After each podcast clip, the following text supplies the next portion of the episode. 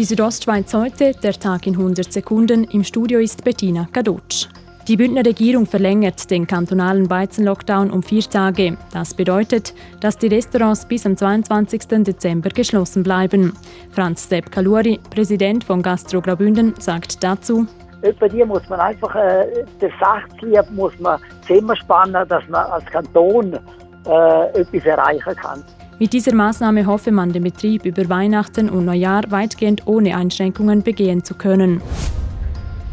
Vom Weizenlockdown im Kanton Graubünden sind auch jene in den Skigebieten betroffen. Die Skigebiete selbst bleiben bis auf weiteres offen. Dazu Regierungsrat Markus Kaduf. Die Menschen kommen trotzdem zu uns in den Destinationen. Was machen sie dann? Dann gehen sie schlitteln. Sie gehen mit Tourenskis irgendwo abseits, können Lawinen auslösen, weil sie die Hänge nicht kennen. Im Kanton Graubünden musste die Sonderjagd frühzeitig abgebrochen werden. Grund sind zum einen der viele Schnee in höheren Lagen, welcher eine Weiterführung aus wildtierbiologischen Überlegungen nicht mehr möglich macht. Zum anderen müsse aufgrund der verschärften Covid-19-Maßnahmen des Bundes auch auf eine Jagd in tieferen Lagen verzichtet werden, schreibt das Amt für Jagd und Fischerei in einer Mitteilung.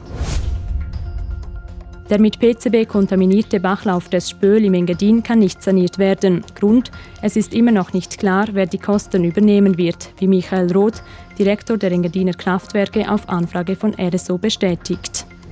Die Südostschweiz heute, der Tag in 100 Sekunden, auch als Podcast erhältlich.